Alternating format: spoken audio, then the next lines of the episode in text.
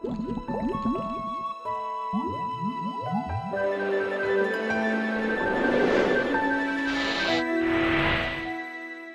家好，我是彩虹爱家生命教育协会谢慧燕，今天要来跟我们聊聊的是彩虹妈妈徐秀端。秀端妈妈你好，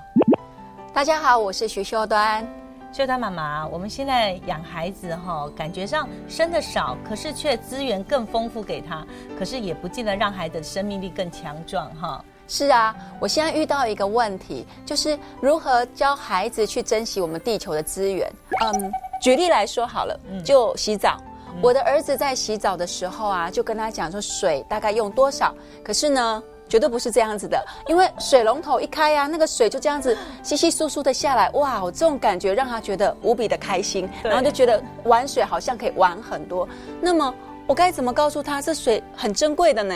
很难哦，因为环境里面没有让我们立即感觉到什么叫珍贵，或是没有水的经验哈。呃，只有父母亲在缴水费的时候才会有心痛的感觉，对不对？其实台湾真是一个宝岛，让我们的资源这么的样丰富取得哈。可是当新闻报道，呃，水库快没水了，或是呃其他的国家的孩子没有办法取得干净的水源，或是有些孩子在饥饿的状况，我们都应该让孩子可以参与这样的国际议题，否则。地球的资源啊，能源有限，这些议题好遥远哦，孩子没有办法感受到。孩子好像很自然而然，打开冰箱就一定有食物，打开电灯就一定会亮，水龙头一打开也一定会哗啦哗啦的水声下来。如果你家有停水或停电的经验，就是要紧抓的这个时机，好好的陪孩子去面对。我不知道我们的家庭有没有这样的经验哈？现在大家住在大楼里面，可能都有公用的水塔，好像即便停个一两天的水，也不至于有限水的经验。可是我曾经有过的经验，就是我们去参加活动，洗战斗澡，或者是洗冷水澡，哇，那个经验真的很不舒服。所以我每次冬天能够洗到热热的水，我就觉得好感恩、好感动。所以你也要努力在你的生活当中的小处，让孩子去体会。这样的经验，缺乏的经验，或是不安的经验，但很难，对不对？是啊，不只是水的问题。我相信很多妈妈跟我一样，到了夏天，哇，这冷气到底要开到什么程度呢？可是呢，这冷气一开啊，就是一整天一整晚，哇，这真的是不得了。那如何我让孩子知道说，你在用电的过程，其实我们在消耗地球？对，那好遥远哦，对孩子来讲，地球是什么？他不知道哎。呃，我想我们孩子小的时候一定没有办法立刻感受那个危机感。我们这一代是非常深刻。呃，不管是物种的灭绝，或是环境的变迁，在我们小的时候没有这么热的天气，没有这么酷寒的这种极端气候。可是孩子的人生经验可没有我们这样子的长度，所以他很难完全在这么短的时间内去经验你口说的有多严重，所以只能够借鉴别人。生命就是这样，很难完全自己走那么一遭，所以阅读是一个很好的帮助。透过绘本，透过新闻，透过一些别人发生的事件，让我们的孩子在同理的过程去体会到资源有限，然后在那样困难当中，这些人是怎么样跟我们一起经历同一个地球的。同样共赴一个时空灭绝，或者是物种开始削弱的时候，让孩子去体会，稍稍能够体会啦。你说他完全能够立刻，大概不太容易。透过不断的教育，不断的分享，那父母亲的榜样也是很关键哦。你有没有随手关灯？你有没有珍惜资源？好，你的态度也很关键，因为孩子很在乎我们，孩子很在乎我们怎么看事情。那我觉得可能有小小的创意，就是我们家可不可以把我每个月的水电费做一个表格，让孩子去发现，你也是其中一份子，你也创造了很多的可能性。能不能我们一起来努力？假设我们这次已经超过了两千多块、三千多块，特别到夏天，哇，冷气开一整天，肯定在寒暑假两个月。一定好几千块，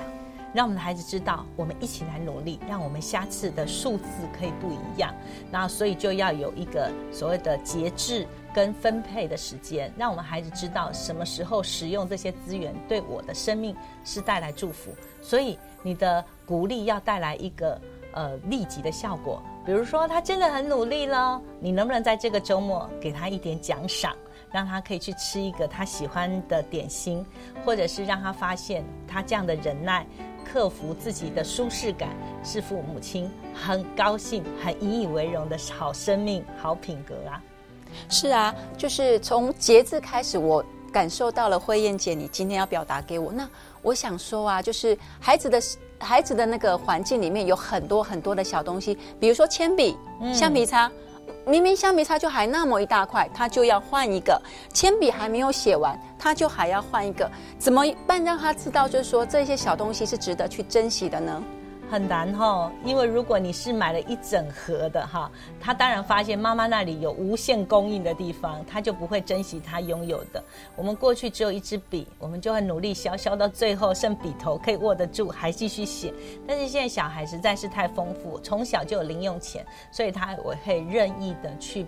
挥霍或者是去浪值它的资源，所以必须有效的限制资源，因为我们都必须知道资源不可能是无限供应，不管是大环境或是你的居家环境，我们都必须有效的分配。所以鼓励所有的爸爸妈妈，你需要让孩子知道，他必须在有效的资源创造最大的可能。所以你不要再无限供应你孩子所需用的，除非他有道理跟你说他换一支笔，因为这支笔怎么样？那你会说笔这么便宜的东西还要跟孩子斤斤计较吗？所以其实你知道，所有的使用东西的价值观，都是我们背后里面的生命观，我们的态度，我们对能源、对资源的分配，也代表一个孩子对他人生长远的看待他资源的分配。可能小小的一个水跟电，跟呃一个开关，或者是他的笔的使用，也看出这个孩子怎么看待他的人生资源。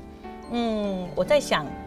我们一定有这样经验，在小学里面，我们曾经看过呃包含资源回收的活动奖励办法，或者是最常办的就是跳蚤市场，对不对？哦，我们有这样经验，就是让孩子去整理，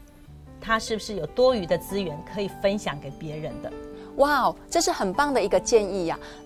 把小东西，然后透过交换，然后可以创造另外一个价值，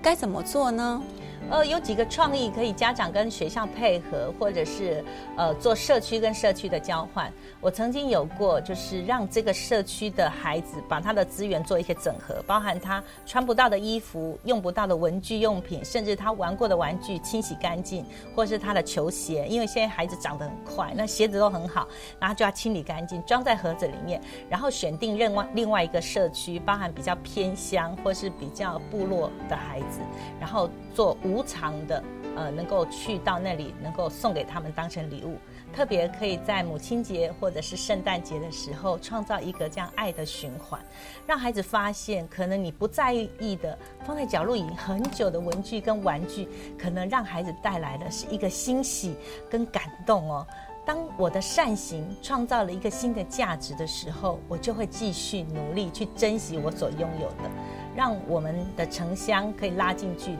让我们的孩子去看见生命的光辉。这也是父母亲可以再创造孩子去珍惜物质，甚至是珍惜大地的一种小小的呃活动，然后也可以创造大大的感动。